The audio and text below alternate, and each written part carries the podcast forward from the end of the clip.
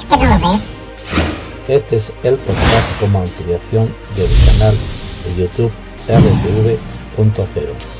Trabajaremos fundamentalmente con los sonidos de huellas del pasado. Del pasado y del futuro.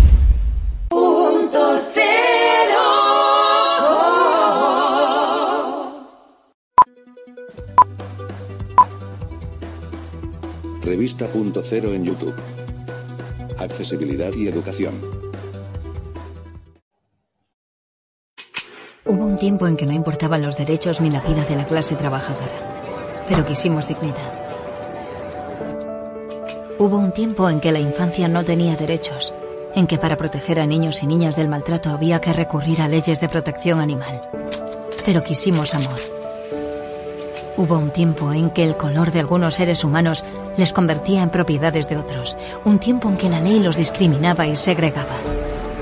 Pero quisimos libertad. Hubo un tiempo en que la mitad de la población no éramos consideradas personas, en que nuestro cuerpo, nuestra voluntad y nuestras decisiones no eran nuestras. Pero quisimos igualdad.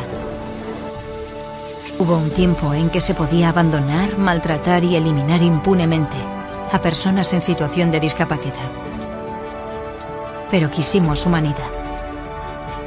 Hubo un tiempo en que por ser, querer y desear libremente, te encerraban en un armario, en un psiquiátrico o en una cárcel. Pero quisimos diversidad. Hubo un tiempo en que las escuelas segregaban al alumnado por su procedencia, etnia, clase social o capacidades. Un tiempo en que la ONU acusó a España de vulnerar grave y sistemáticamente el derecho a la educación de niñas y niños con discapacidad. Y ese tiempo es hoy.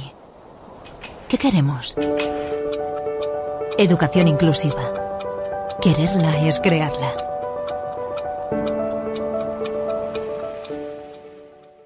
Buenos días, estamos aquí con otra, una nueva sesión de, de Punto Cero, de la revista Punto Cero.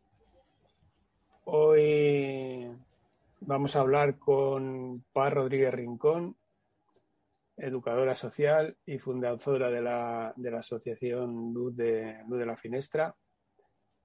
Eh, hemos titulado la, la sesión como El síndrome de Down, respuestas sociales hacia la inclusión.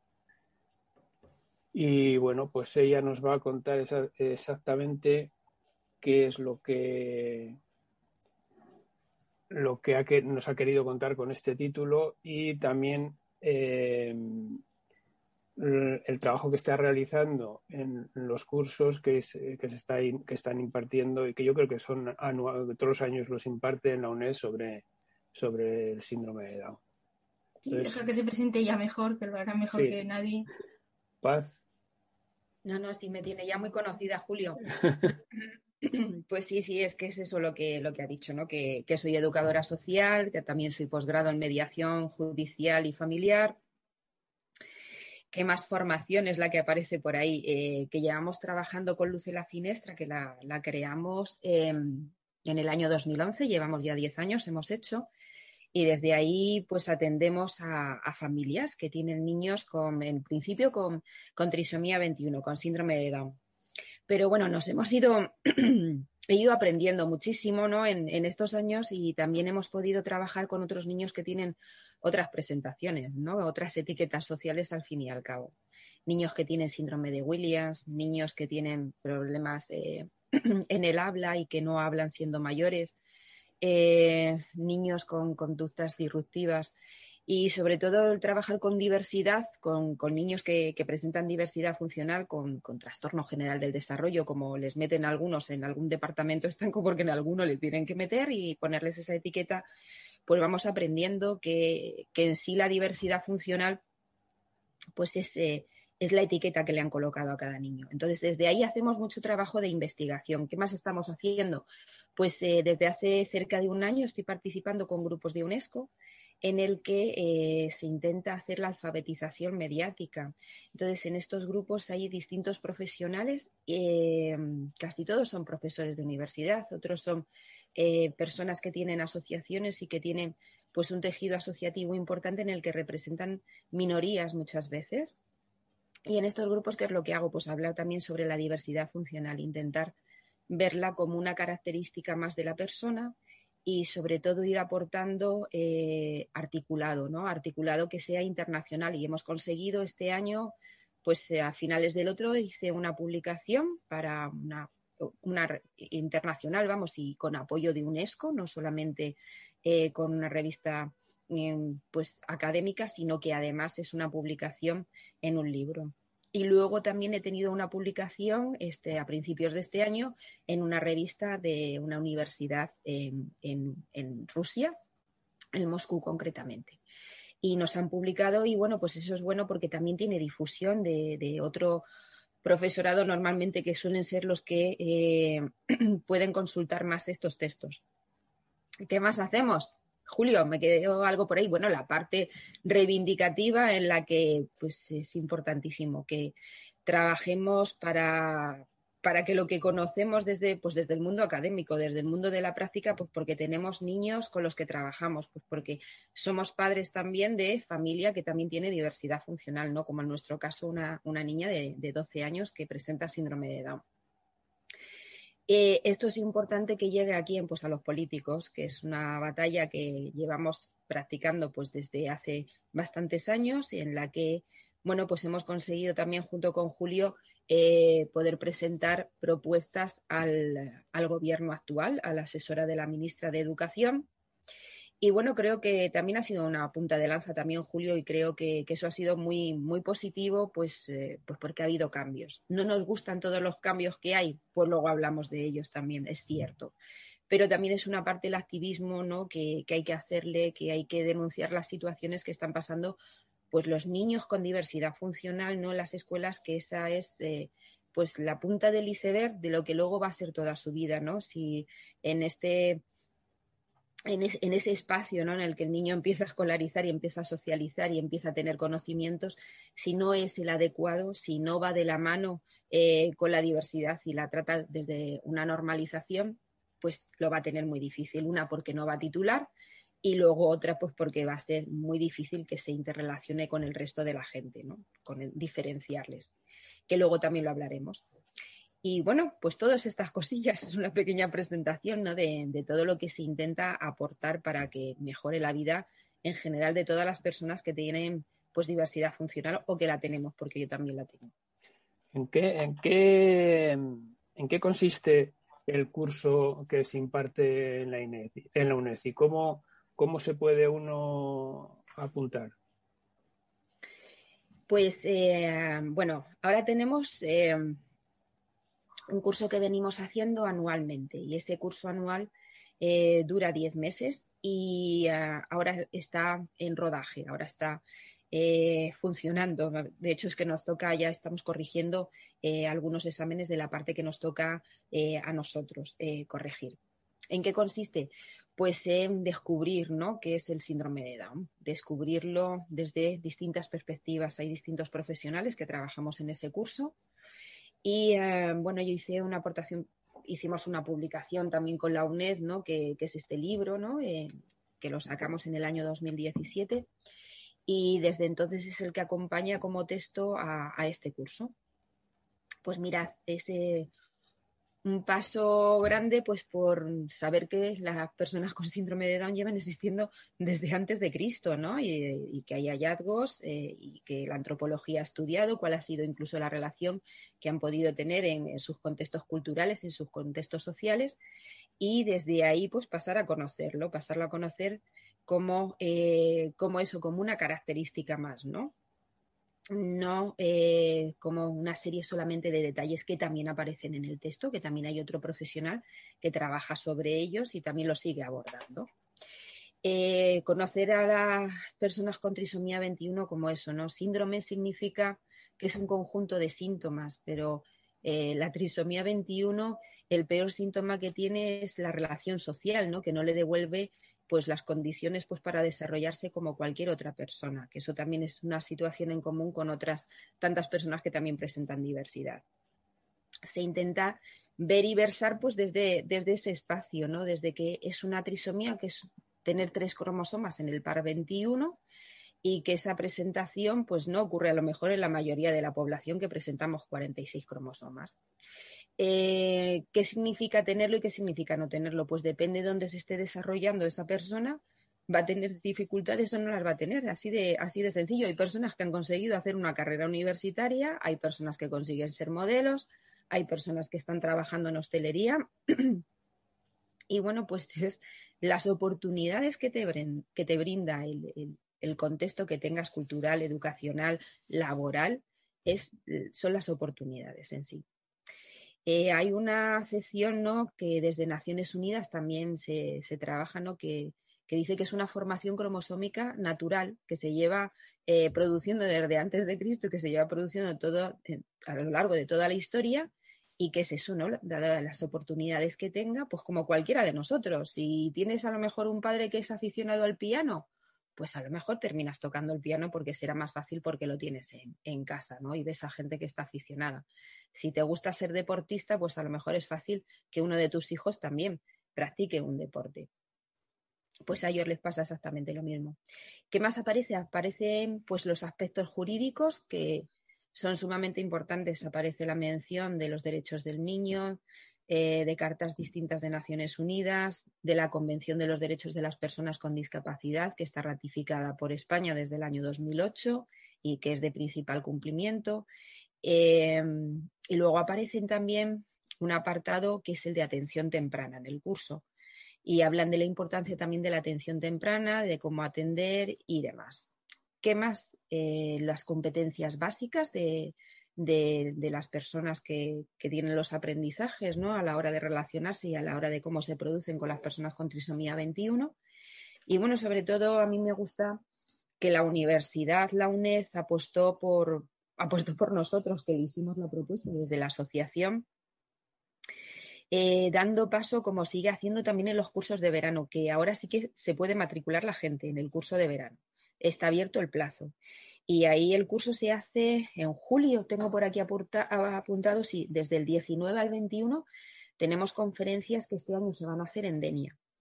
Eh, se llevan también impartiendo desde hace cuatro años, desde que nos pusimos en contacto con la, con la UNED y desde, bueno, pues desde este departamento de pedagogía, que son los que, bueno, pues consiguen eh, ir introduciéndolo en distintas, eh, en distintas ciudades ¿no? donde, donde tienen sede la UNED.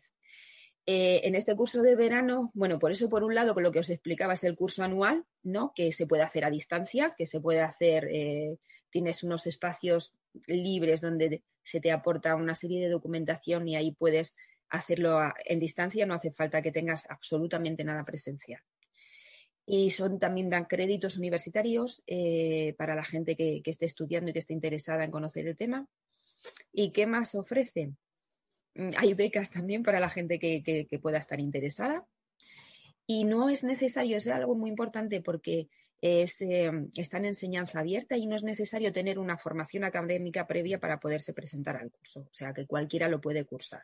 No te van a pedir ni exigir ningún tipo de titulación académica, de ningún tipo. Eh, se puede hacer desde cualquier país, ni qué decirlo, ¿no? Que como es a distancia puedes estar desde cualquier punto, desde cualquier espacio. Ahora tenemos el curso de verano, es más comprimidito todo, ¿no? Pero es un compendio, un compendio también de, un poco lo que, lo que se ofrece más detalladamente durante todo el año. Y en estas, eh, bueno, a mí lo que me gusta es que cuando podemos participar e ir allí, pues tenemos nuevos eh, profesionales que también compartimos, ¿no? Desde distintas universidades. Pues, por ejemplo, ahora en Denia va a haber gente que también se presenta desde allí, desde otras asociaciones y otras fundaciones también que relacionadas con el síndrome de Down. Y desde allí, bueno, pues se van a hacer distintas mesas de tertulias en el que se va a, comentar y se van a exponer distintas ideas. Nosotros vamos a exponer estudio de casos que, que, tenemos, de los que vamos trabajando durante estos años y cuáles han sido los logros y cómo se llega también a conseguir esos logros, también importante para que otros profesionales vean que sí se puede, que se puede lograr ¿Qué más tenemos? Bueno, pues hay exposiciones distintas, ¿no? De psicólogos, de, mí también hay una que hablo de, la, eh, de los estereotipos, ¿no? En las personas con, trisomía 21 y desde verlo como eso, como una característica más de, la persona. Y, bueno, pues todo esto es lo que os puedo decir, ¿no? Que, que vamos con muchísima ilusión cada año e intentar también compartir nosotros por nuestra parte con, con, personas, con público que también puede asistir allí en Denia a, a verlo. Nos puede ir a, ver allí en directo, que seguramente que también andará por ahí Violeta, que tiene 12 años ya y es un poco regulera y habla de todo no participa directamente en, en, la jornada, pero sí que estamos allí de cara al público y en el que indudablemente no tenemos, tenemos la alegría ¿no? de poder compartir. Yo creo que eso siempre es lo importante, ¿no? Poder compartir luego con las personas que luego asisten y, y poder. ¿Qué, qué, qué asistencia suelen te, soléis tener? ¿Es, es, esa asistencia es eh, de, de, familiares afectados por eh, el síndrome de Down o, hay de todo tipo? profesionales eh, que tratan el tema. Pues, pues sí, es que te, encuentras de todo. Te encuentras gente que viene desde distintas ciudades porque quiere estar presencialmente y, y tiene ese interés. Pues algunos son profesionales, otros son maestros, otros son eh, personas de distintas asociaciones que también están interesados en el tema y se trasladan hasta allí. Hay familias, eso es, eh, eso es importante. Hay muchas familias también que, que se presentan nos encontramos con médicos también, ¿no? Eh, profesionales de, la salud, que eso es muy interesante, ¿no? El, muchas veces el cómo se da la noticia, el concepto que se sigue teniendo de ellos. Y claro, si van esos profesionales todavía, todavía enriquece, porque son preguntas que te, que te plantean y eh, todo eso pues enriquece también luego eh, todo lo que se ha presentado, no solamente que vayas con una conferencia hecha, una ponencia hecha, sino que además todo el público da un aporte importante. También pueden hacer preguntas a través de, claro, de la red. Toda la gente que está matriculada tiene todo el derecho, por supuesto, a hacer planteamientos, preguntas que, desde luego, si sabemos, pues se las vamos a contestar. Y bueno, pues sí, sí, toda, toda esta gente va. Eh, no sé si la has visto, que, mm, que cuando toque, que nos, nos cuentes algo de cómo van los avances en genética en este sentido? ¿No tenéis alguna noticia interesante por ahí? ¿No hay avances? En genética. Mmm, te puedo hablar también de, la. Bueno, hay aquí una, una cátedra eh, que es de investigación de, en biogenética aquí en España de Lerón Leyen, que fue el, el que fue descubridor de, de la trisomía 21. Entonces, esta cátedra mmm, que está en una universidad, me parece, privada de Madrid, creo que es en la Camilo José Cela. No te lo podría decir, pero te lo puedo mirar y, te, lo, te, lo, indico rápidamente. Mm, ¿Qué es lo que ocurre eh, con esto ¿no? de, de, la ética? ¿no? Fíjate ¿no? que, pregunta la que apuntas, que yo normalmente no, no suelo sacar este tema. Eh, la eugenesia eh, la habréis oído, ¿no? Nombrar como eh, una pseudociencia que estuvo eh, bueno, pues promulgando toda una serie de leyes que luego incluso durante la guerra y durante el nazismo las utilizaron. Esta, esta eugenesia hablaba de, una higiene eh, dentro de la genética para crear una especie que fuera superior, una especie eh, que fuera fuerte, que estuviera sana, que no tuviera eh, diversidad funcional. De hecho, es que lo que promulgó eh, tristemente fue que a las personas que tenían diversidad funcional las esterilizaran, porque eh, evidentemente genéticamente podían volver a reproducir el mismo patrón de volver a tener hijos con la misma situación que presentaban. una persona con trisomía 21 tiene un 50% de, de probabilidades de tener hijos eh, que no tengan la trisomía o de tenerlos con la trisomía.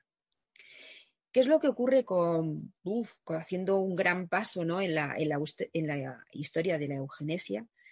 Es que eh, existe una higiene genética, mm, por así decirlo, ¿no? Es decir, hay una detección precoz de lo que eh, puedan ser situaciones que ellos consideran anómalas. Entonces, estas situaciones anómalas que el propio descubridor de la trisomía 21, Aaron Leyen, eh, no quería desvelar cuál era el motivo cuando lo descubrió, era por la eh, aparición del aborto, ¿no? De que, como es fácil detectarlo, pues habría esta higiene en la que las familias dirían, no quiero tener un hijo con esta situación cromosómica.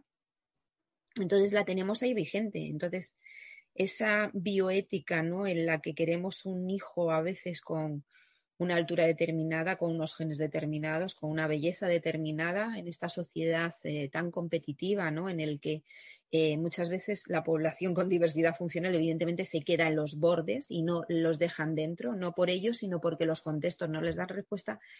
Pues ese es el avance que, tenemos, ¿no? Que, se sigue transmitiendo. Eh, el, tener un hijo con trisomía 21 como una gran dificultad, como un gran problema, y como existe todo este desconocimiento, que tampoco hay campañas en las que te acerquen al conocimiento real, pues nos siguen poniendo también personas, bueno, pues a veces eh, reales, pues tan reales como la realidad de esa persona que vive, pero cada uno es distinto y cada uno es diferente. Fijaros los que tenemos aquí 46 cromosomas y cada uno seguro que tenemos una realidad diferente. El que nos une, pues convocarnos para hablar sobre la diversidad, que a lo mejor es un hecho común entre todos, pero no por ello eso dice que, que marque nuestras vidas y que sea lo único que, estemos buscando, ¿no? Sino que, tenemos más aspectos. Pues eso es lo que te puedo decir en cuanto, en cuanto a mejoras. No hay nada más, ¿no? Nada más. Sigue, pues sigue habiendo una criba en los hospitales en los que se insta, ¿no? Se, se, mm. se habla de, del aborto, ¿no? Y se lo ponen como una eh, solución, entre comillas, por supuesto, para mí, porque, mire, eh, yo también me encontré en la misma situación mi hija tiene 12 años y a mí también me dieron la, oportunidad de hacerme una prueba de la amniocentesis, que es donde se detecta, ¿no? De una forma eh, clara. Yo rehusé hacerme esa prueba porque, bueno, pues me quedé embarazada sin esperarlo y eh, dije, bueno, pues, pues, pues yo qué sé, qué circunstancia, pues qué bien me viene esto. Digo, si con los años que tengo, que tenía 41, 40, 41, digo, me voy a hacer esta prueba, digo, y corro el riesgo, digo, de perderlo, Digo, si yo estoy tan, tan divinamente, ¿por qué va a estar mal el hijo que, vaya a tener? Entonces asumí ese riesgo, me lo advirtieron que si no hacía la prueba, pues había un pliegue nucal en el que se eh, detectaba que podía haber algún tipo de situación. Eh, como te presentan la información es bastante negativa, la verdad. Es como decir, oye, que puede tener anomalías, te hablan de anomalías. imaginaros, ¿no? Una persona por tener eh, trisomía 21 que es anómala, que es distinta, que, es una aberración eh, genética, o sea, todavía sigue habiendo todo un vocabulario que es fruto eh, de nuestra cultura. O sea, somos nosotros los que lo vemos como distinto. La presentación es una presentación natural, ni más ni menos, ¿no? Somos nosotros los que añadimos que son diferentes, que, están diferenciados, que tienen unos rasgos físicos, todavía se les sigue enumerando y en las conferencias a las que voy se sigue presentando esto. Si tienen... Depende mucho del grado de afectación también. Vale, ahí vamos a seguir hablando si queréis. Mirad, si os parece. El grado de afectación. yo, quería, yo quería, quería, preguntarte con respecto a esto, perdona. Eh, eh, la, evolución de la sociedad respecto a la discapacidad eh, entiendo que ha sido importante en, los últimos años con, respecto a la discapacidad en general. Hay discapacidades que son más aparentes, que se las ve porque físicamente pues, pues se ve más claramente eh, yo no sé si, vosotros habéis percibido algún cambio de la sociedad en, este sentido. Quiero decir, a mí me da la sensación de que antes a los niños síndrome de Down se les veía con un cierto rechazo y ahora se les ve con un cierto sentido de, cariño. No sé si esto es cierto o no es cierto, en relación con lo que estabas eh, comentando de la apariencia y demás. Sí, sí, eh, yo creo que también ha habido una evolución y yo creo que muy positiva. Yo creo que son gente que cae bien, al fin y al mm. cabo. Aparte, eh, hay gente que, es más sociable con, con, trisomía 21 que otros, ¿no? No todos son iguales, ¿no? Mm. Entonces, hay a veces como que esa parte sencilla y fácil, ¿no? Que algunos la tienen muy desarrollada y se relacionan fácilmente bueno, pues con población mayor, pequeña, mediana, les da lo mismo. Y dices, qué facilidad, ¿no? Cuando a lo mejor hay otros que, no nos acercamos. Y en cambio a nosotros no nos dicen que seamos discapacitados y a mí me lo parece, ¿no? Tienes, a lo mejor la balanza se va para el otro lado. Yo, por esa pregunta que, has hecho, eh, yo diría, Julio, que bajo mi punto de vista en algunas cosas ha ido para atrás, ¿eh? porque no hace demasiado tiempo yo escuché mm, al margen pensaban que no lo estaba oyendo, pero mm, estábamos en una reunión donde yo estaba hablando, insistiendo por el tema de adaptación de aparatos, en el tema de la fisioterapia, que yo he dado mucho a la vara por ahí. Y yo escuché en un corrillo, en un descanso, el decir, joder, pero estos, mm, ¿para qué tanto perder tiempo y dinero en ellos? Que se estén en su casa tranquilamente, que les den una pensión y no quiten puestos de trabajo a otros. Eso eh, hace unos años creo que no se escuchaba y ahora últimamente no hace demasiado se está volviendo a escuchar. Entonces, mm, hay cosas que están volviendo para atrás, ¿eh? bajo mi punto de vista. Puede que me equivoque. Mira, eh, cuando eh, yo con una experiencia así como muy directa, ¿no? Eh, poniendo imágenes de mi propia hija, bueno, pues para mm, conocer también a más familias, ¿no? Con las que poderme, poderme comunicar. Había una cierta vergüenza. No se exponía a los niños con trisomía 21. ahora, cada día que pasa, aparecen niños riéndose, niños en los que la familia realmente sí que siente un orgullo y muestra a su hijo con toda la gracia del mundo que tiene, no como cualquier otro niño, ¿no? Y con cualquier orgullo que podamos sentir los padres al ver a nuestros hijos no haciendo cualquier cosa. Eso sí que creo que ha mejorado y ha, se ha agrandado y ha mejorado su imagen. Otra cosa es como tú, como tú dices, José, ¿no? José, eh, María, sí. José María, vale, no se me olvidará. Em, Pues eh, sí que es cierto que a lo mejor, fíjate que los profesionales, eh, tenemos siempre el caso ahí abierto de Pablo Pineda, que ya va por cuarenta y tantos años, ¿no?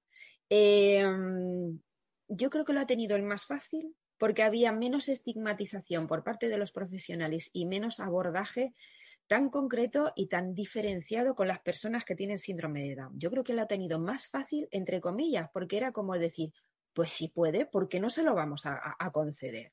vamos que sí puede, ¿no? Y le acompañaban hasta del aula especial en el que, en el que estaba el escolarizado, lo acompañaba la profesora diciendo, yo creo en este alumno, si es que fijaros lo que hace.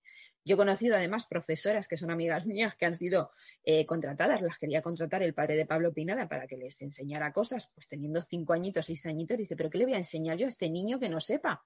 Si es que sabe de todo, sabe los ríos de España, sabe eh, las provincias, sabe geografía, sabe de todo, sabe escribir, sabe tal. ¿Qué le voy a enseñar? Entonces, eh, lo que hemos visto en este tiempo es que ha habido como una especie de profesionalización, pero que no ha habido cambios, ¿no? O sea, es todo dentro de un modelo médico asistencialista. Mucha categorización en las aulas, ¿no? Es decir, este niño tiene trisomía 21 y este, pues vamos a llevarle por necesidades educativas especiales en los colegios. Están diferenciándole. Uno de los eh, pilares eh, sobre las intervenciones de UNESCO con los que trabajo es decir, no tiene que haber diferenciaciones para las personas que presenten diversidad funcional. Tienen que ser uno más y que ellos no sientan que les falta algo. Entonces tiene que ser el entorno el que se adapte a ellos. Y en eso sí que no hay ninguna evolución. Y en eso José María lleva razón. Porque los profesores lo que hacen es que les molestan en las aulas y siguen apartados. Y cuantas más horas tengan de apoyos, entre comillas, apoyos, que más que apoyos son perversiones del sistema, estos apoyos que tienen los niños en el colegio, salen de las aulas y les tienen apartados con otros niños que también tienen diversidad y en el que eh, pedagogía terapéutica y audición y lenguaje son los que les atienden en aulas distintas, a lo mejor seis horas a la semana nada más, pero se los quitan de las aulas. O cuando están dentro, les están dando materiales totalmente diferenciados, porque no esperan de ellos. ¿Qué nos está ocurriendo? Pues que estamos encontrando analfabetos, analfabetos con nueve, once años que tienen que pasar a secundaria y no saben leer ni escribir o entender un texto, porque no se les ha atendido debidamente, porque está muy estigmatizado en las escuelas que haya toda esta nomenclatura de niños de necesidades educativas especiales. Todos los niños tienen unas necesidades especiales, todos, cada uno del aula, no por tener diversidad. Y el profesor es el que tiene que adaptarse, pues con ese diseño universal de aprendizaje, que es el que desde distintas eh, formas de presentar la información académica eh, puedan aprenderlo y sea más fácil. Unos serán más auditivos, otros más visuales, otros más manipulativos, pero sabemos que aprendemos desde lo experiencial. Las inteligencias múltiples de, de, Howard lo decían, ¿no? aprendemos así, aprendemos desde distintas formas en las que nos llega la información, pero seguimos todavía con un método, pues todavía en el que las matemáticas, la lengua son la madre de las asignaturas y el que sepa resolver bien esos problemas es el que aprueba. La, la, la, educación es, es, uno de los puntos de vista que abordamos habitualmente en todos en todas nuestras nuestras entrevistas. Eh, bueno, tú, tú, ya nos estás contando un poco cómo es el día a día de un, de un alumno con, sí, con diversidad eh, perdona funcional. Un momento, perdona un momento que para como vamos a cambiar de tema para decir de este tema. Eh, yo estoy, yo por, yo diría que con quien más cerca estoy es de José María, de lo que ha dicho, pero vamos, ni José María ni tú, o sea, yo creo que no hemos evolucionado, yo creo que estamos igual. Lo que pasa que antes, como se hablaba me, menos de esto, pues no, pero yo creo que estamos eh, más o menos igual. A lo mejor ahora en lo de conocer más la discapacidad, en lo de promocionar más la discapacidad, estamos, eh, la estamos promocionando más, pero en el sentido de los de fuera mmm, que sepan cómo es la discapacidad, mmm, eh, yo creo que seguimos exactamente en el mismo punto. Y con respecto, por ejemplo, a lo de Pablo Pineda que comentabais, que ahora que vamos a pasar a lo de la educación, y yo, por ejemplo, eh, sí, Pablo Pineda a lo mejor lo tuvo más fácil, pero yo la última información que tengo al respecto es que no ha podido ejercer como, como maestro, si no me equivoco, que era lo que él, lo que él, lo que él quería todavía. Entonces, pues ahí lo dejo. Da mucho que pensar. Sí, es, ver, sí, es verdad y, y, y, lo trataremos después también en el, el tema laboral, entiendo, que, que, efectivamente no hay no hay muchas salidas para las personas con, con, con diversidad funcional. Entonces, no sé, bueno, volviendo al, tema que, de, la, de, la, educación, eh, tú nos decías, efectivamente, todos nos contabas ya los problemas que tienen habitualmente eh, los alumnos con, diversidad funcional, de que si se les saca de las aulas, que si tal.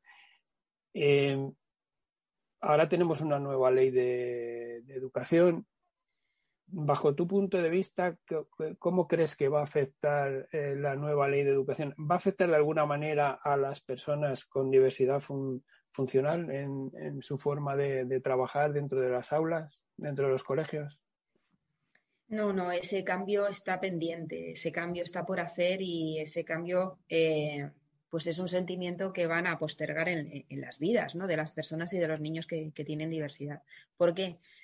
Pues porque seguimos con el artículo 73 que considera niños de necesidades educativas especiales. Los sigue diferenciando. Les diferencia y les marca un itinerario distinto. Es que no esperan que, los aprendizajes sean los mismos no hay una. Hablan de adaptaciones curriculares en, ese espacio en el que van a trabajar, pero fijaros que la adaptación curricular que tienen es bajar el currículo, reducirlo. Lo reducen. No es que busquen una forma de enseñarle eh, como debiera de ser, una didáctica, ¿no? En la que tú enseñes al alumnado, sino que lejos de esto mmm, dicen, pues baja las expectativas. Y si bajar las expectativas de un alumno, pues no consigue equipararse ni tener los contenidos eh, que le hacen falta ¿no? para alcanzar una secundaria y para seguir titulando y seguir aprendiendo a lo largo de toda su vida, no solamente en el colegio. Bueno, pues todo esto les está marcando de una forma eh, diferenciada en todo. Eh, los alumnos que están alrededor de estos alumnos que no tienen diversidad funcional están apreciando a sus compañeros como algo diferente. Mi compañero es distinto porque Incluso algunos profesores quieren presentar a ese alumnado en un colegio en el que he estado ahora recientemente, eh, bastante bueno, bastante caro también. Y eh, fijaros el planteamiento, es que se tenía que presentar un niño con diversidad funcional delante del resto para que no se asustaran. Esto el departamento de orientación. Entonces, José María y Alba, que lo que decís, ¿no? Que no cambian las cosas, no se cambia la vivencia. Se habla mucho de discapacidad, mucho de diversidad funcional, pero las actitudes ante ella no se cambian. Y en la escolarización, imaginaros si en este colegio tan bueno, tan subvencionado por mil sitios y demás, y de tanta élite, está viendo a mis compañeros que se tienen que presentar como algo distinto. Pues yo no sé, ya vamos a hacer también dar un paso adelante a los que estén con padres divorciados, a los que a lo mejor el padre pega a la madre, imaginaros contar cosas, ¿no? De, la vida privada, ¿no? Ya me ves el formato que tengo, no hace falta más, ¿no? A lo mejor le debieran de trabajar más a esos niños que son los que plantean los temores, el cómo tienen que convivir con el resto de compañeros. Y es desde los valores, desde el respeto, desde ver la diversidad funcional como un valor a trabajar y como un valor añadido en el que el otro tiene que aprender de ese compañero con diversidad, aprender a convivir, aprender a estar y ver que hay distintas, eh, pues distintas formaciones, ¿no? No, no, todos nos presentamos de, la misma. Y, y, seguramente que a lo largo de nuestras vidas, si vamos creciendo nos vamos haciendo mayores, vamos a dar la mano a la diversidad funcional o incluso por un accidente laboral. Nadie tiene, digamos, un seguro, ¿no? Establecido por el que a lo mejor no pasemos por cualquier tipo de situación. Entonces, esos niños están aprendiendo a ver a sus compañeros con diversidad funcional porque los profesores así lo están presentando. Este compañero es distinto, ¿no? Distintos somos todos y hay que trabajar ese valor y hay que saberlo trabajar. Pero claro, salimos todavía de las universidades sin una formación del profesorado. Sin esa formación del profesorado no va a haber un cambio. Pueden poner más recursos, ¿no? Como muchas veces se piden, ¿no? Desde grupos reivindicativos y demás, que lo que hacen falta son más recursos y demás. No. Si ya no es que sean los mismos recursos, porque si hacemos mal una cosa y seguimos haciéndola mal con más profesionales, no salimos de esta situación. Es decir, hay que formar para que esa didáctica cambie, para que enseñemos a todos y no se tengan que llevar a nadie de este aula, para que todos estén conviviendo juntos y para que no sea una convivencia solamente hasta los tres, cinco años, seis, como mucho, y luego ya empezamos todavía a discriminar más a los compañeros. Ese trabajo se tiene que abordar y ver esto, ¿no? La diversidad como una oportunidad. Eh, van a seguir así, van a seguir diferenciados, van a seguir sin una formación en el que eh, vean a estos alumnos como capaces, siguen viéndolos así. Fijaros que el término viene desde la educación especial. La cuestión la... es si a la clase política y a la sociedad en general ¿Le interesa realmente integrar? Es que es una pregunta que yo me estoy haciendo porque veo que incluso bajo mi punto de vista la integración va yendo para atrás. ¿eh? Porque hay muchísimas... para atrás. Porque hay muchísima estigmatización. Fijaros que las plazas que salen de pedagogía terapéutica pensamos que es que es un profesional especializadísimo. ¿Sabéis lo que es? Es cualquier maestro, cualquier maestro se puede presentar a pedagogía terapéutica o la oposición. ¿Qué se estudia en estas, eh, en estas pruebas? Pues se estudia eh, a la clasificación de las personas con discapacidad. No se ahonda tanto en el qué tengo que hacer con ese alumnado y qué derechos tiene ese alumnado, porque es pleno derecho lo que tiene. Eh, no lo estamos viendo como que están transgrediendo una norma y una convención que tiene un valor político y un valor eh, de obligación jurídica, que tiene obligación jurídica la Convención y que también gracias a la Convención de las personas de los derechos de las personas con discapacidad se han conseguido ganar juicios y sacar incluso a personas de la educación especial y devolverla a la ordinaria. Pero es lamentable que tengan que ir los familiares o que tengan que ocupar todos sus, eh, toda su economía y todo su esfuerzo en tener que sacar a, a, un alumno de educación especial. Entonces, sí, sí, estoy de acuerdo con que el artículo 73 nos sigue ahondando todavía más en la miseria, no salimos de este entuerto y no dejamos de ver a las personas como distintas y diferentes, ¿no? Y venga con eh, poner esa tilde y, y, remarcarlos más a los niños. Fijaros, ¿no? La, la, la tarea tan importante que tendrían que tener los profesores, ¿no? En los patios, en los comedores, en las relaciones con el alumnado. Pues siguen diciendo al alumnado, vete de aquí que no quiero estar contigo. Y eso lo permiten los centros escolares que además venden esa inclusión. Yo sé, yo sé que, que, que tú eh, has tenido repetidamente problemas con Violeta para el tema de, de la escolarización. Eh, con la nueva ley parece que nos vamos a un tipo de escolarización, de escolarización única, o al menos eso es lo que nos están intentando vender como de aquí a 10 años, ¿no? Eh, ¿Realmente crees que eh, se, va, se va a conseguir? Eh, ¿Cuál es tu opinión al respecto? Mm, pues mm, a ver, lo estoy experimentando muy directamente, claro, con, con, mi hija, pero lo estoy experimentando. Mira, el artículo 74 dice que los niños tienen que estar en el recurso más inclusivo. Yo estoy ahora trabajando con niños que los han evaluado mal, diciendo que tienen un trastorno del espectro autista, y yo en cuanto que le vi evalué que yo no consideraba que ese niño estuviera, eh, tuviera autismo. De hecho, es que los neurólogos eh, luego lo constataron que no tiene autismo. Pero eh, fue, eh, fue pues como la, la guinda para mandarlo a educación especial me he coordinado con los centros y me dicen que no lo voy a conseguir. Con toda la soberbia del centro de educación especial me dice que no voy a conseguir sacarle, ¿no?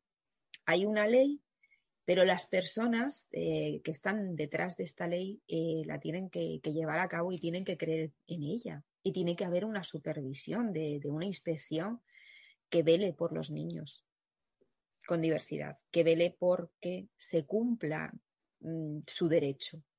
Lo que veo es que ese cambio eh, tiene que ser un cambio de los profesionales y los cambios de los profesionales no se cambian de hoy para mañana. Tendría que ser una medida tras arriba, una pero, medida. ¿Pero crees que es más, es más importante el cambio estructural de, del sistema educativo o de los poderes que hay económicos que hay detrás?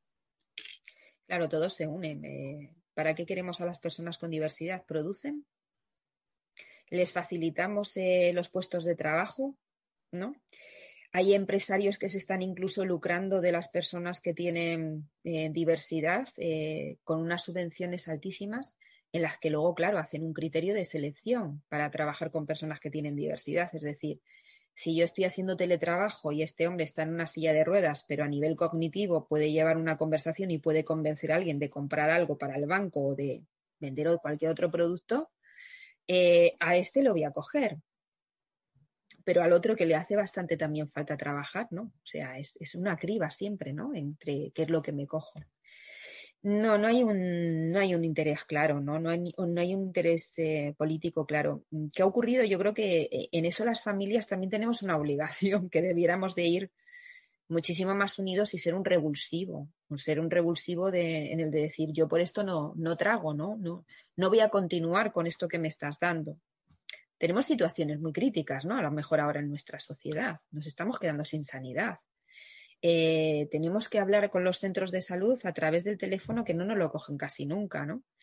Y nos estamos quedando sin recursos y nos vamos quedando bueno, con una especie de conformismo que yo creo que con esto, eh, con nuestros hijos ha ocurrido, ¿no? Nos diluimos. Somos muchas personas también las que estamos dentro y dando la cara dentro de esto de la diversidad funcional, pero yo creo que nos queda también dar un paso más fuerte adelante para defender todavía más sus derechos, ¿no? Yo, yo hay una cosa que sí quería, yo creo que mm, una base, para mí, una base importante de todos los posibles cambios a, para llevar la legislación para adelante, es lo que estábamos hablando antes de la formación del profesorado. Eh, la legislación puede decir lo que quiera, pero si un profesor admite a un niño en su clase porque tiene conocimientos para atenderle y tal, no hay tanto problema.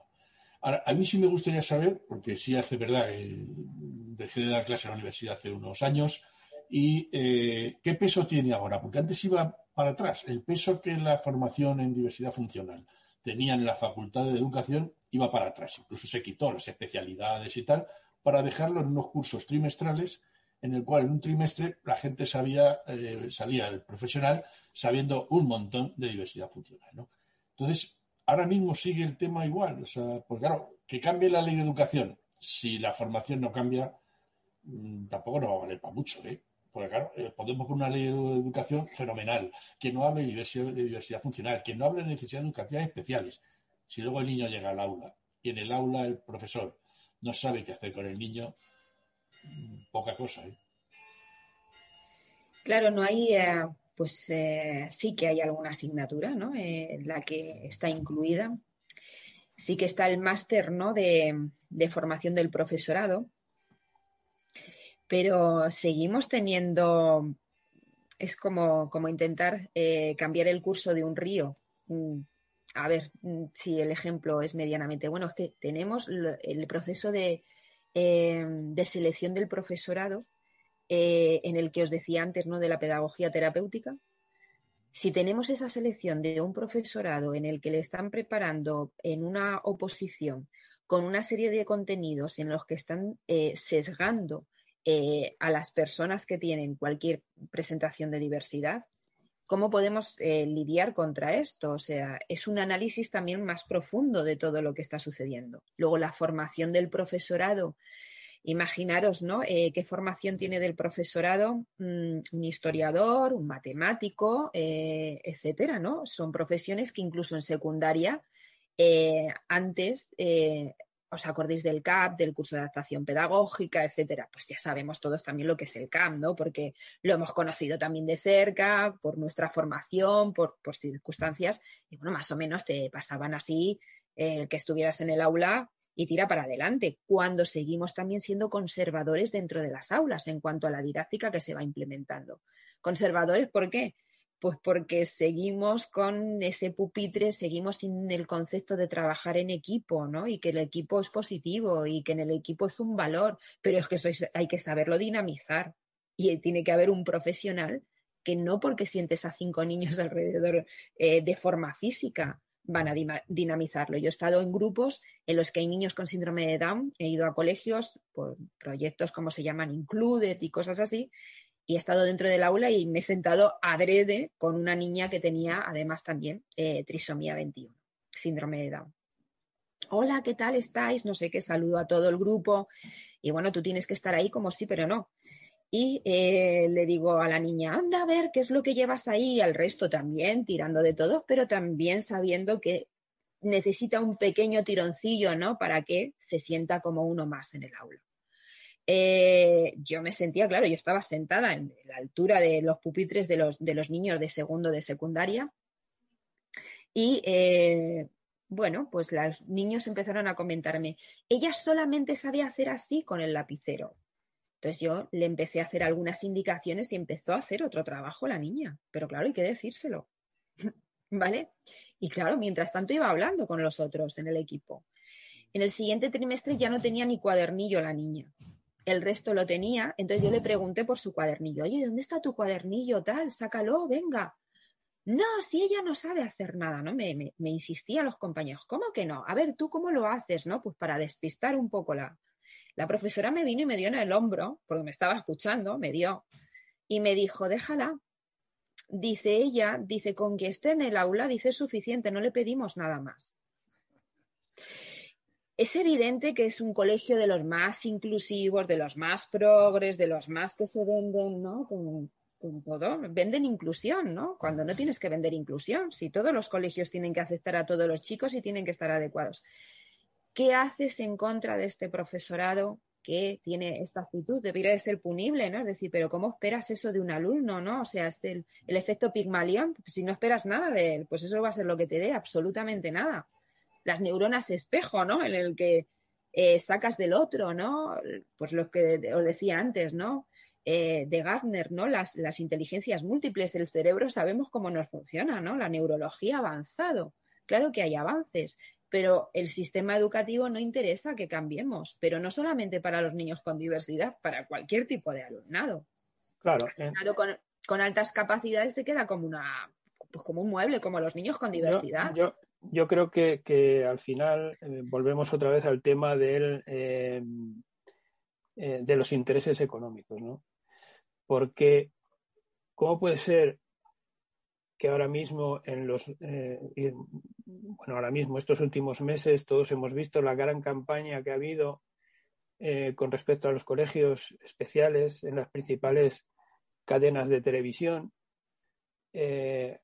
a todas horas defendiendo los colegios especiales con un grupo de padres detrás que tienen todo todo el la legítima eh, o sea que es, que, es, una opinión totalmente legítima de, defenderlo, pero sin embargo hay una gran mayoría detrás de familias que quieren que sus padres no estén en colegios especiales, sino que estén en los colegios ordinarios, muchísimo mayor que, eh, los padres que, sí quieren defender esa, esa educación especial y sin embargo no se les oye.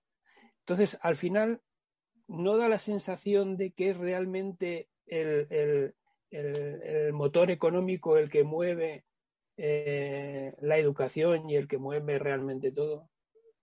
Mm, no, no, no, no se invierte, yo creo, no, no hay el mismo presupuesto ¿no? en educación de que a lo mejor seguramente en armamento y demás, pero vamos, no tengo datos, pero no se invierte en lo que se tiene que invertir, ¿no? De todas formas, aquí nosotros en la Comunidad de Madrid estamos viviendo eh, una desinformación y una desidia de muchísimos años, ¿no? Que llevan gobernando también este, este equipo y este, estos gobiernos en los que formar al profesorado no lo han considerado importante, ¿no? Era lo que estábamos antes, ¿no? Un matemático puede pasar a secundaria, pero ¿qué conocimientos de didáctica tiene? Es que no se le exigen.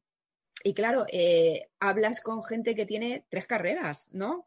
Farmacia, tal, y está trabajando en formación profesional en un laboratorio y te dice, el otro día se me colgó un Asperger del brazo como el que se le ha subido un lagarto. Dices, mujer, un Asperger tendrá nombre el Asperger, ¿no? Dice, y se me colgó del brazo y yo tengo que ir. Es una persona muy activa y una mujer muy cualificada, de verdad. O sea, es impresionante la cualificación que tiene.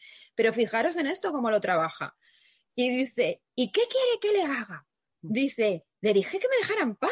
Digo, pero mujer, digo, ¿qué tenías que hacer? Dice, pues tenía que irles explicando la práctica de laboratorio. Yo no puedo ir con una persona así. Digo, pues fíjate qué oportunidad de oro, digo, perdiste. Mm. Digo, si a lo mejor necesita que se lo expliques alguna vez más, podías haber ido con el compañero a presentárselo a todos los grupitos que se lo tienes que ir explicando. Él, oye, la práctica, digo, oye, un alumno más eh, con más veces repetido, no creo yo que se le vaya a quedar mejor que al resto de compañeras. Digo, perdiste una oportunidad de, digo, de oro, ¿no?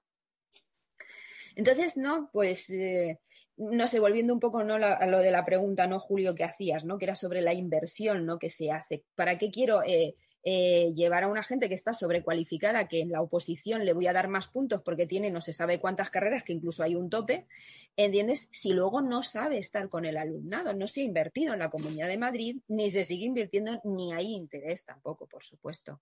Entonces, nos han dado también, bueno, esto que decías. Eh, de los colegios de educación especial. Hay un informe del año 2017-18 eh, de Naciones Unidas en el que insta a España a que no pueda haber dos modalidades de educación, no puede haberlas. Eh, tiene que haber solo una, que es la educación ordinaria. Portugal lo tiene, eh, Italia también. Bueno, pues cerraron los colegios de educación especial o se quedan de una forma para, de una forma como más residual, ¿no? Para gente que, bueno, pues de alguna forma quiere tenerles allí. Pero tiene que haber una atención al menor que le dé respuesta a su derecho. El niño tiene derecho a ir a un colegio que realmente sea inclusivo, no a un colegio de educación especial. Es como si yo quiero pedir la legalización de la marihuana porque en mi barrio hay muchos consumidores y muchos usuarios. Perdone, usted este, está pidiendo algo y quiere usted regular algo para gente que tiene mucho interés en tenerlo en su barrio, pero que no es que les venga bien, sino una formación en el que conozcan qué, qué significa eh, tomar derivados cannabinoides. Pues, ¿qué es lo que ocurre? Yo estoy pidiendo para el menor un colegio de educación especial cuando hay una ley superior que insta a que no exista este modelo de escolarización. Estoy yendo en contra de los intereses del menor y como padre tengo que velar por los intereses de mi hijo y llevarle realmente a un colegio inclusivo. No puedo estar pidiendo eso, pero eso es con la ley en la mano. No es una eh, apetencia, no es que, es que yo quiero esto, yo quiero esta legalización, yo quiero que mi... No, perdone, usted no es que haga peticiones, hay una ley, nos tenemos que eh, ajustar a ella y darle respuesta a ella. Es que está muy guay presumir de que el colegio es inclusivo, pero claro, no hay esfuerzo intelectual por parte de los profesores, ni de la directiva del colegio, ni esfuerzo económico. Y los políticos no lo apoyan. Yo estoy convencido de que los políticos ni siquiera apoyan una educación adecuada para la gente considerada normal. Eh, porque claro, bueno, no vamos a entrar en mis ideas políticas o mi visión política de cómo ver las cosas, ¿no? Pero, pero no, la práctica nos demuestra que no va, la enseñanza no, no evoluciona, incluso va para atrás. yo el otro día, el otro día hablando con un profesor de un colegio y que estaba muy orgulloso porque trabaja en un trabaja en un centro eh, de educación inclusiva, ¿no? igual, por eso está una perorata y tal. Y tal. ¿cuántas horas de formación habéis dado en el centro, o sea, el profesorado, el personal administrativo, sobre la inclusión? Ah, no, no, no, eso nada, no, no, ya una charla nos dieron y tal. Y dije, o sea, os dan una charla, os dicen que incluir es meter algo dentro de, ¿no? Porque eso es incluir, y ya hemos terminado la inclusión. Bueno, hombre, eh, ten en cuenta que todos somos profesionales. ¿Y tú de qué es? Este es de teología, porque daba clases de religión. Tú sabrás mucha teología. Pero tú sabes, te cuentas a un niño, en este caso, porque me hablaba de un niño que tenía un niño ciego, ¿tú sabes lo que hacer con un niño ciego? Bueno, hombre, vamos a ver, tampoco es, o sea, formación nula. O sea, saben muy bien lo suyo, precisamente. Están muy especializados en algo, pero no en lo que tienen que, o sea, no en educación, ¿no? Eh, tenemos gente, yo los denomino eh, que hay en educación hay dos, dos, tipos de profesorado, que son los vocacionales y los asalariados, ¿no? Entonces, bueno, pues los asalariados son los que hacen una oposición porque han tenido una carrera, llegan, la hacen, sacan y saben que si encima están dentro de, la función pública, pues eso, ya tiene carrera para toda la vida. Y luego están los vocacionales, que son los que sí que se empeñan y tal, y con eso sí da resultado la inclusión, curiosamente. Cuando te encuentras uno implicado, ese sí funciona. Y tienen la misma formación que los demás, pero se preocupa, va a, la, va formación, va a tal. Pero claro, si no hay una exigencia, si la educación del profesorado se queda en aprobar una oposición o que te firmen un contrato, mmm, vamos, no tendremos inclusión en la vida. Y eso abunda mucho, ¿eh? Uy, más, más, de lo que parece. Sí, más de lo que Sí. parece. Claro, pero es que dejamos todo en manos de la voluntad, ¿no? De la persona con la que nos encontremos delante, Claro, ¿no? Que nos claro. está ocurriendo, pues en todos los sitios, ¿no? En la administración vas a gestionar algo y dependiendo de la persona que te atienda, te puede hacer un lío increíble, ¿no? Que dices, qué tremendo, ¿no? Cómo, cómo nos estamos volviendo, ¿no? En contra de la, de nosotros mismos, ¿no? Porque además es dentro de la educación pública, es que es, que es un servicio que das eh, porque es pagado por todos, ¿no? Y es verdad, ¿no? Cómo se, se acomoda y luego gente con buena voluntad dice, si no hace falta saber tampoco qué es lo que vas a trabajar con los niños, qué es lo que no, si lo que tienes que tener es respeto por todos los compañeros, el profesor el primero, no permitir que nadie salga de las aulas, estar todos juntos aprendiendo y saber que cada uno aprende en la medida de sus capacidades y el profesor es el que acompaña a que ese eh, aprendizaje se produzca y el que enseña, digamos, el camino por el que puede transitar esa persona para que aprenda. El que tiene más capacidades, que desarrolle mucho más, ¿no? Que le demos en el aula esa, esa posibilidad, ¿no? Con la tecnología, con textos, con, con todos los recursos que podamos tener a nuestra mano. Y el que tiene diversidad, que avance. Y si hay avance, hay un aprobado, porque ha habido una adquisición de conocimientos y una adquisición y una mejora y una participación. O sea, a cada uno le, le, tenemos que pedir ¿no? ese principio de equidad, ¿no? que cada uno tenga que dar lo que tenga que dar. Eh, en las pruebas eh, físicas, ¿no? A las mujeres nos piden unas pruebas físicas en relación a lo mejor con los hombres, eh, para ser bombero, para ser guardia civil. Bueno, pero a esta gente le parece que le, le tenemos el, camino diezmado, ¿no? Y, quemado, ¿no? Y no, se lo negamos tan siquiera. Eh, intentas ir a un país, intentas hablar en otro idioma para entenderte con alguien y luego lo más cercano que tienes, que es a veces tan sencillo, ¿no? De, incluir a alguien. Claro, yo dentro de, mi profesión mmm, siempre vemos el potencial, hacemos diagnóstico y evidentemente no somos tontos, vemos cosas y vemos cosas con las que nos podemos encontrar. Pero yo siempre que trabajo con un niño veo qué le pasa a ese niño, qué le pasa y en qué situación está y qué tengo que hacer yo para que se produzca un aprendizaje, ¿no? ¿Cuáles son las herramientas que yo tengo que emplear? Es eh, curioso que conmigo eh, terminan leyendo, terminan escribiendo, terminan sintiéndose entendidos porque yo les he dado un espacio de escucha y les he dicho lo que no está bien porque tampoco les ponen límites y les enseñan tampoco relacionarse con, con el entorno y cómo se sienten que su autoestima cambia, que dejan, dejan de estar enfadados muchas veces con, con la sociedad y con lo que tiene. Dice, es que pega, es que tal, es que se siente mal en su escolarización y no se siente uno más. No le damos ese espacio, que es tan sencillo de preocuparnos por el que tenemos ahí, ¿no? Uh -huh. Por todos. Otro de, de, de, los grandes retos de la discapacidad, sobre todo de, de ahora en adelante, es el tema, el tema laboral. En el, en el curso este que impartís en, en la UNED, eh, ¿tratáis algo sobre este tema? ¿Tenéis datos sobre eh, las, los ratios de, de personas con síndrome de Down que obtienen un puesto de trabajo? Eh, ¿Cómo está este tema? Pues aparecen los datos dependiendo de los ponentes que, que, vayan. Y dependiendo de los ponentes, hay veces que es así de rico, ¿no? Y aparecen personas que sí que trabajan más desde esa vertiente, ¿no? Que claro, que es totalmente necesaria, ¿no? Para investigar y para trabajar. Pero fijaros que en cuanto mmm, aparecen también mmm, familias, situaciones, ¿no? En los que han conseguido que su hijo esté trabajando, eh, a ver cómo os lo explico. Mm, existe también una tipificación de los trabajos que, que, desarrollan. ¿Qué es lo que ocurre? Tipificación, ¿por qué? Pues porque les forman también esperando de ellos también muchas, eh, muchas limitaciones. Eh, ¿Qué es lo que están haciendo en restauración? Pues se encargan de sacar la basura y de limpiar las mesas, pero no atienden a lo mejor al público. ¿Por qué no van a atender a una persona que tenga esta historia, ¿no? Con, no atiende. Entonces, los familiares se sienten eh, como que han conseguido unos grandes logros con sus hijos, ¿no? Porque están atendiendo y solamente trabajan a cuatro horas de jornada por aquello que decía José María antes, no anda que les den una pensión y que se queden en casa y dejen de molestar y nos los quitamos del medio, si es que son un engorro. Claro, es que nos piden como sociedad que afrontemos situaciones que todos tenemos en un inconsciente colectivo de rechazo. Y los tienen ayudas económicas, que si quitan la ayuda económica, peor sería, claro, al empresario. Claro, conozco eh, casos ¿no? que los llevamos en la asociación de una forma totalmente voluntaria, ¿no? de, de, personas súper cualificadas que llevan trabajando en centros eh, pues como Leroy Merlin y llevan trabajando 11 años y cosas así, pero solamente pueden trabajar cuatro horas y luego tienen una prestación económica que digamos que suple o compensa ¿no? esa, esa historia.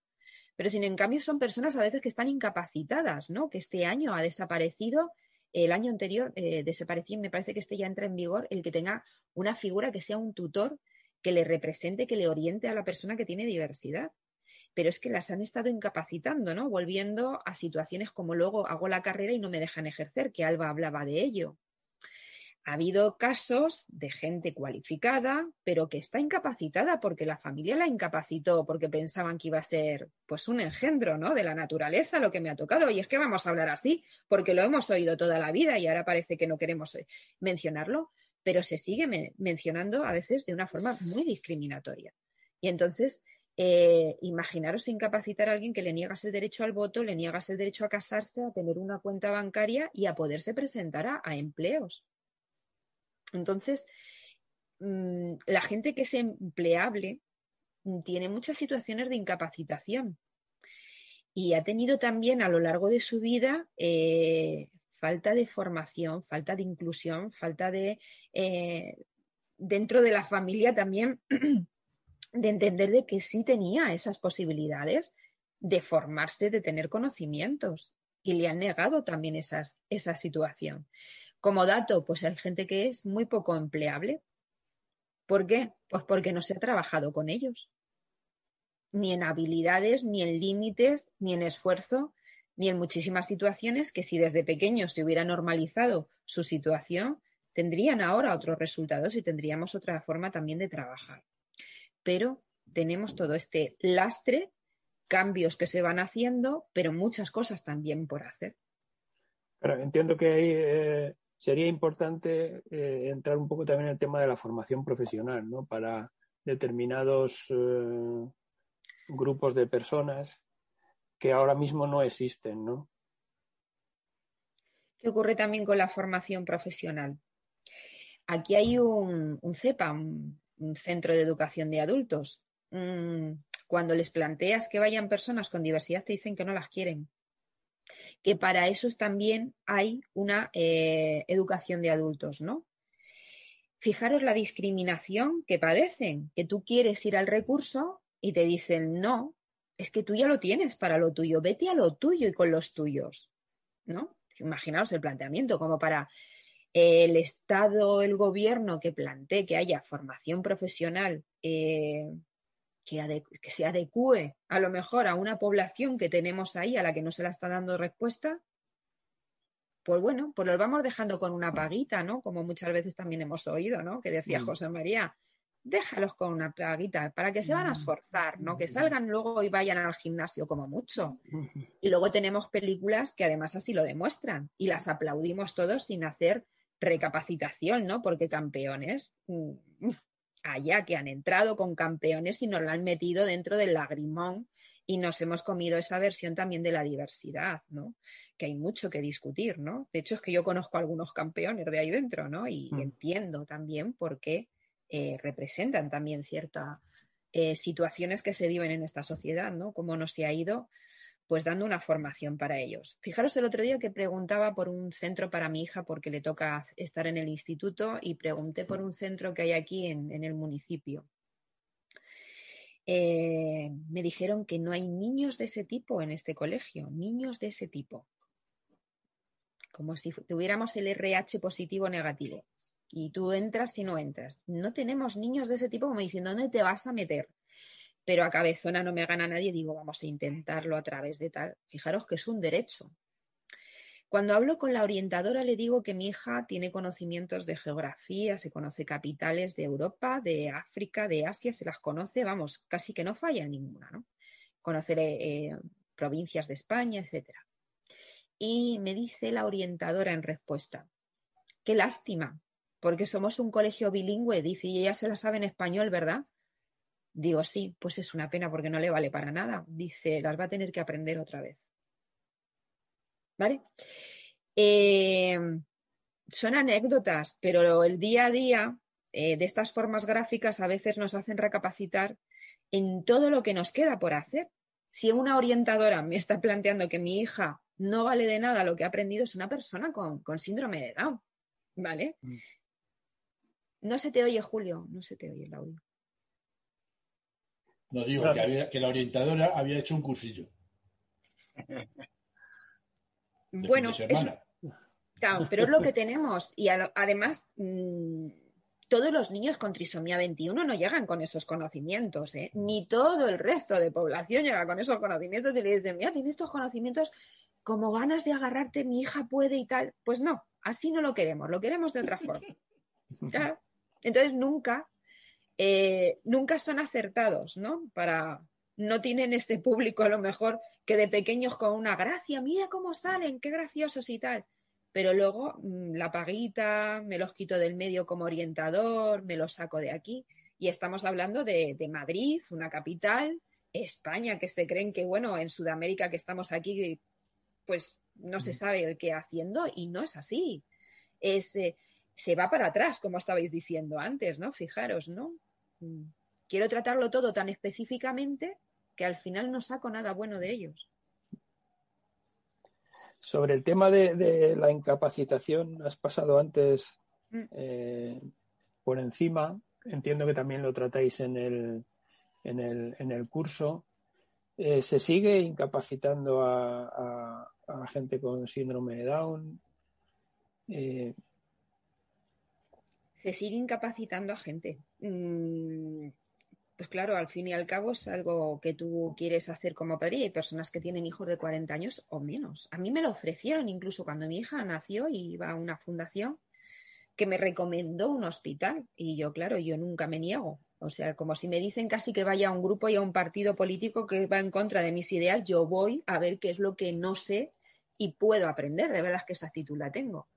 Pero se sigue incapacitando, se sigue porque hay fundaciones eh, con un gran poder adquisitivo, con un ideario en el que, mirad, es que es, eh, es como, te, te tengo un plan para ellos, ¿no? Nacen, atención temprana. No les enseñé las letras hasta los seis años y total, no entienden, ¿vale? Desde determinadas fundaciones. No le expliques a un niño pequeño si es una casa, un edificio, un rascacielos, un chalet o un castillo. No le enseñes. Si ellos, casa, casa, tú le dices casa a todo. ¿Tienes un hijo con síndrome de Down? Ay, pues dormirán por la noche en el suelo porque tienen temperaturas que no son las mismas. Dices, bueno, no tengo perro, pero voy a tener un hijo que va a dormir tirado en el suelo. Claro, te empiezan a dibujar una situación de, grotesca, grotesca para la, de verdad, para los años en los que estamos, ¿no? Y para la formación. O sea, psicólogos que dicen todo este diario que os estoy diciendo. Con lo cual ellos tienen preparados colegios de educación especial, con lo cual ellos tienen incapacitaciones que quieren presentar, con lo cual luego ellos tienen unas, eh, ¿cómo se dicen? Unas residencias para personas con discapacidad concretas para ellos. Esto es un negocio desde que nacen hasta que mueren. Volvemos al, tema interés, del interés económico. ¿no?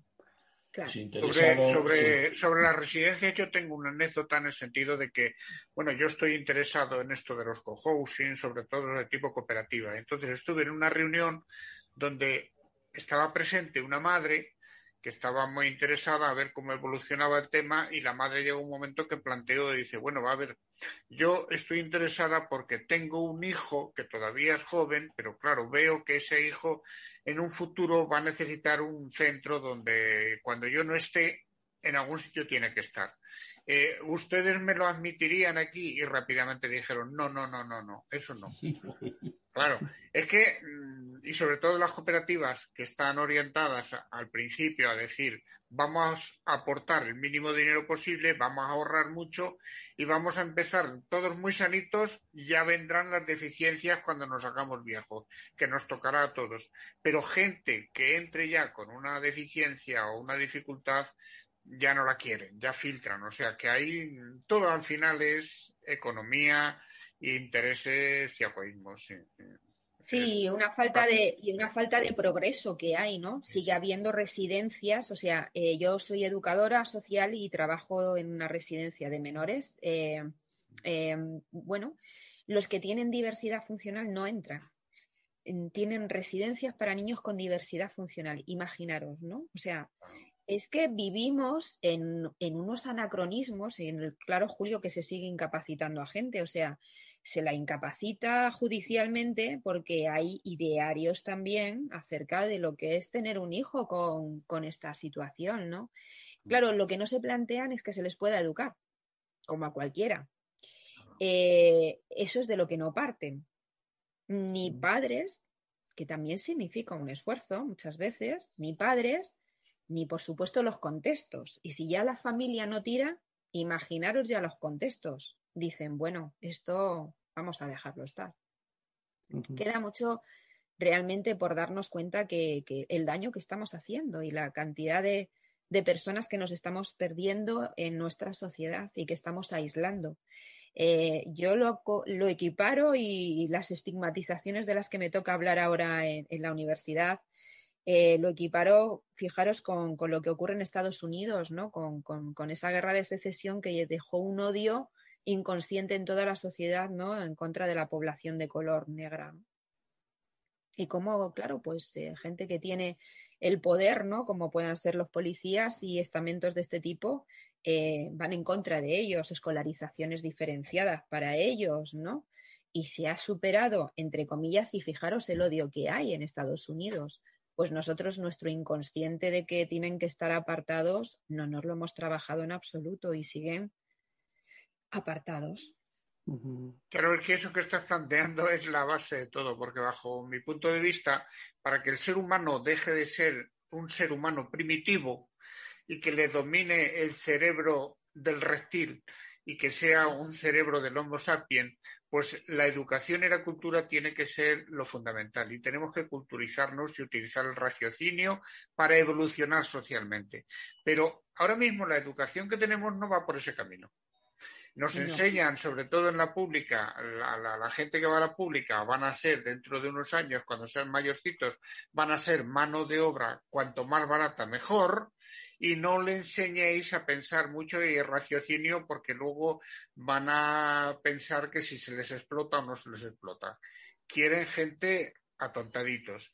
Y eso incluye que cuando entra alguien con diversidad funcional, eh, sobra, eso sobran ya. hay. Y esa es la realidad de la enseñanza y no hay otra, no hay otra. Es así de simple. Al final he terminado diciendo lo que pienso, pero es que es así y va a seguir así porque los políticos y la sociedad así lo quieren. Esta sociedad lo quieren así no hay, no hay más. Entonces, Julio, tú tienes muchas esperanzas en las leyes de la enseñanza, pero si te das cuenta, cuando hemos hablado de este tema, yo soy muy pesimista, porque bajo mi punto de vista va a seguir así y las leyes se seguirán haciendo, se tocarán un poquito, pero la esencia va a ser así. No, bueno, no, no, no es esperanza, es que yo creo que si no hay leyes, eh, esto es una selva, ¿no? Lo que pasa es que esas leyes tienen que ser eh, coherentes y tienen que ser eh, que sirvan para, para, todos y para todo y para todas las situaciones. Y, y, entiendo que las leyes, sobre todo la que se ha hecho de educación, pues deja mucho que desear en este sentido, en el sentido Porque de. realmente no quieren. No, no quieren. No, yo, no, yo no sé si es que no quieren o es que realmente no saben. Porque, claro, es- de- dejar las, la- la- el hacer las leyes únicamente en manos de, de políticos y de negociaciones mm, para llevarlas a cabo, eso no puede dar un buen resultado. Las leyes tienen que estar hechas por los técnicos de cada, de cada materia. Otra cosa es que después se puedan discutir y se pueda negociar algo en, en el Congreso. Pero claro, si de partida tú ya le cierras la puerta a los profesionales y demás y te haces una ley política, que es una ley política, pues evidentemente mm, es que no sabes, no sabes de lo que estás hablando, porque no son especialistas.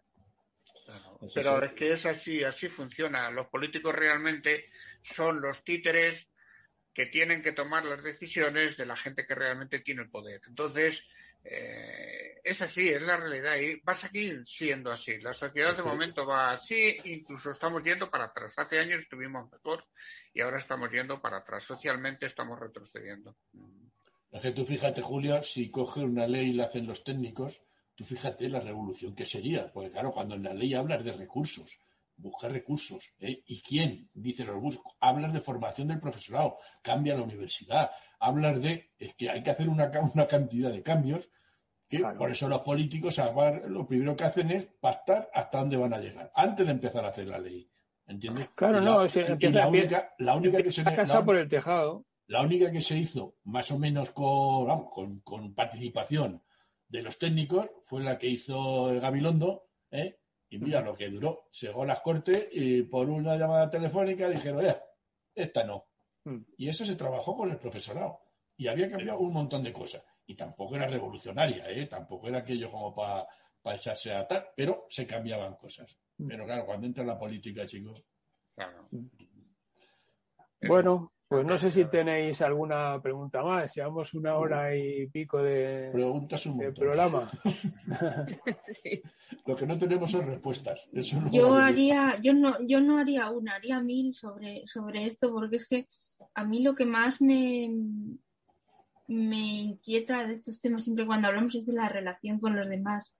No solo es lo que ha dicho Paz, porque yo, mm, pues cuando un, no solo al trabajo, la educación, es que ya para todo, o sea, cuando un chico con síndrome de Down va al médico o, o, o a un o a lo que sea, al médico mismamente, tiene que haber un montón de anécdotas de, de- cosas que, incluso lo- los propios médicos habrán hecho y que no, por ejemplo, hablar con hablar con, con el familiar o con quien vaya con ellos si va acompañado. o- y eso también tiene que repercutir en, en la autoestima que, que hablabas antes, ¿no? De ellos, de, Hay un montón de esas tienes todas las que quieras. Se puede escribir, vamos, miles de enciclopedias llenas. Sí, tiene que haber. Hay un Ba- millón de anécdotas. Bastante, bastante tiene usted. Oye, ¿qué, qué, qué- qué quiere usted más? Que, chicos, ya, si ya se sabe la capital de España, joder, pues tampoco hay que pedir mucho, ¿eh? O sea, vamos a ver. No Pero en exijamos, inglés. no exijamos. Ah, Eso sí, si es en inglés ya, pues a lo mejor no se puede. Oye, Y además, ¿para qué le va a valer? ¿Pero para qué lo quiere? ¿Para qué quiere esto el día de mañana? Y que, se, Para y que eso te lo diga un orientador, que es un, psicólogo, es que que, de- se supone que tienen que- que estar formados en esas, en esas cosas. Es que a los la- que, a los forman en educación, lo primero que les preguntaría, yo muchas veces cuando llegaba un, un- Los más un- formados. un- uno de estos eh, iban de prácticas a los colegios y tal, cuando estaba en el colegio, eh, me llevaba una- un alumno nuevo y tal, todo eufórico y tal, y dice, mira, lo primero que tiene que aprender es cómo huele un aula después de una hora. Cuando sepas cómo huele un aula después de una hora, ya empiezas a saber algo de educación, ¿vale? Pero primero, ¿Cómo, huele un fíjate, aula después de qué? ¿Qué has dicho? de una hora, de estar una hora Ah. dentro de una hora con 40 niños. Entonces, cuando ya Ah, empiezas a ver, a darte cuenta de ese, de eso, que hay algo especial ahí, ya empiezas a entrar en educación. Hasta entonces, joder, si no sabes cómo huele, mal asunto. Muy bien. Pues no sé si tienes algo más que añadir, Paz. No, nada, sí, lo que decís, que hay un montón de anécdotas eh, yendo al médico, eh, si vas a oftalmología, me preguntan a mí, ¿sabe leer? Digo, pregúntaselo a ella. Ay, pero no sabrá las letras, no sabrá las letras, ¿cómo no va a saber las letras? Sí, mira, a- eh, empezó a aprender a leer con dos años y medio, ¿no? Inglés- Porque yo estudié, en inglés no. Aprendió inglés con tres años, sabía muchas más cosas casi que la profesora cuando empezó el curso, cosa que la indignó tremendamente a la profesora súper inclusiva. Fue con muchos conocimientos, pero la cara la tenemos, ¿no? Y entonces eso eh, no nos lo quitamos, ¿no? Ese estigma en el que ya enjuician, ¿no? Eh, tiene esto. Mm, Me imagino también, ¿no? ¿Qué, niños son a veces los que pasan por los médicos y en qué situación están, ¿no? Lo que decía antes José María dice, depende del grado de afectación. Las personas con trisomía 21, el 98% tienen la misma trisomía. Solamente hay un, eh, ese pequeño 2%, ¿no? Que, puede dividirse entre mosaicismo o translocación, ¿no? Que hay menos células que tengan trisomía y supuestamente se le da mm, mejor eh, capacitación cognitiva, entre comillas, porque es el entorno el que te lo favorece. ¿eh? Entonces, todos la tienen. ¿Y por qué unos están mejor que otros? Pues porque no se ha enseñado, ni se ha educado, ni se les ha dado la oportunidad. Y seguimos viendo que les preguntan, ¿tú sabes leer? Pues ¿cómo no vas a saber leer? Trátale con un poquito de dignidad, ¿no? Esa palabra tan en desuso y que, y que tantas vulneraciones está creando. Pues muchas gracias, Paz. Por, por venir al programa que tenga, que es- el curso Gracias. este tenga mucho, mucho éxito eh, y mucha asistencia de, de público. Y bueno, aquí tienes el, el programa de Punto Cero, la revista Punto Cero, para en cualquier ocasión que, que necesites. eh, aquí estamos. Muchísimas gracias. De verdad que se están entre amigos. Pues muchas gracias. Paz. Muchísimas gracias a ti. Seguimos adelante. Vale, Sí. Vale. Muy bien. venga. Aquí hasta uno luego. de los, de los pocos que los comprendemos somos los fisios. Los fisios, sobre todo el fisio que se implica, no, oye, es que yo, he- yo no he trabajado con síndrome de Down, pero he trabajado mucho con parálisis cerebral. Y la verdad es que al trabajar con la gente de parálisis cerebral, el hecho de convivir, de charlar, de hacer de psicólogo muchas veces, porque todos los días estar ahí un buen rato, los fisios eh, comprendemos y vemos esos temas, eh, bueno, a los pacientes en general los vemos de otra manera, no los vemos como lo ve la gente normal. Y normalmente, mm, Pero vosotros es porque ya establecéis una relación en principio que es que os tocáis. O sea, tú tienes que También, tocar, también, ¿eh? también, Y eso, eso, es- eso implica, eso implica mucho en las relaciones, ¿eh? O sea, Claro, la relación claro. esa de, de la proximidad, el romper el espacio ese entre dos personas, eh, eso implica mucho. Entonces, claro, vosotros llegáis, lo primero que hacéis es echarle las manos y el otro está tan contento, habéis roto una barrera tremenda. Sí, sí, ¿eh? sí. Llega, que llegue el profesor o la profesora y toque al niño. le digo, ¡ay, guau, Y normalmente tendemos a hablar a la gente de igual a igual, o sea que, y, se bromea con ellos, nos contamos chistes, o sea que ahí hay una relación muy intensa que el fisio, de- el fisio que se implica, ¿eh? porque no todos, también es cierto, pero el fisio que se implica es eh, normalmente lo, lo vemos de otra forma, lo integramos y lo vemos de otra manera. Bueno, os que me a otra. Encantados. Venga, encantados todos. Cero.